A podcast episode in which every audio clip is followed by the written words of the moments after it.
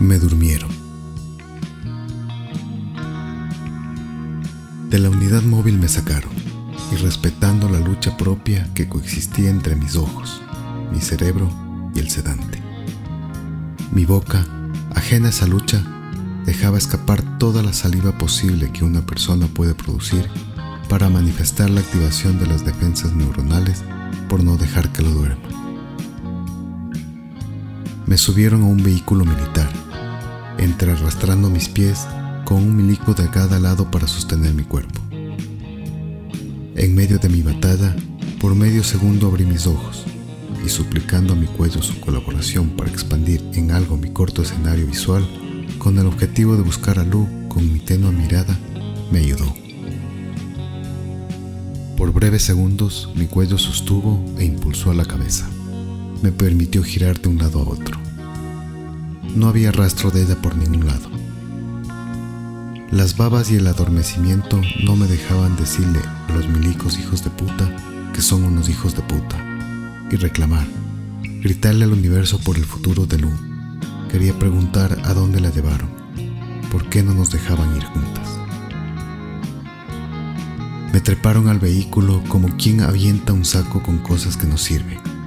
Mi cuerpo, sí, mi cuerpo se asemejaba a un costal lleno de cosas que no sirven. Esas inútiles cosas que no eran más que la acumulación de recuerdos. Y los más recientes, los más lúcidos y hermosos, aún hacían vibrar todo mi organismo por la mujer a la cual intentaba buscar con mis narcotizados sentidos. Supo entonces mi aplacado cerebro que era el final, que era la forzada separación y despedida.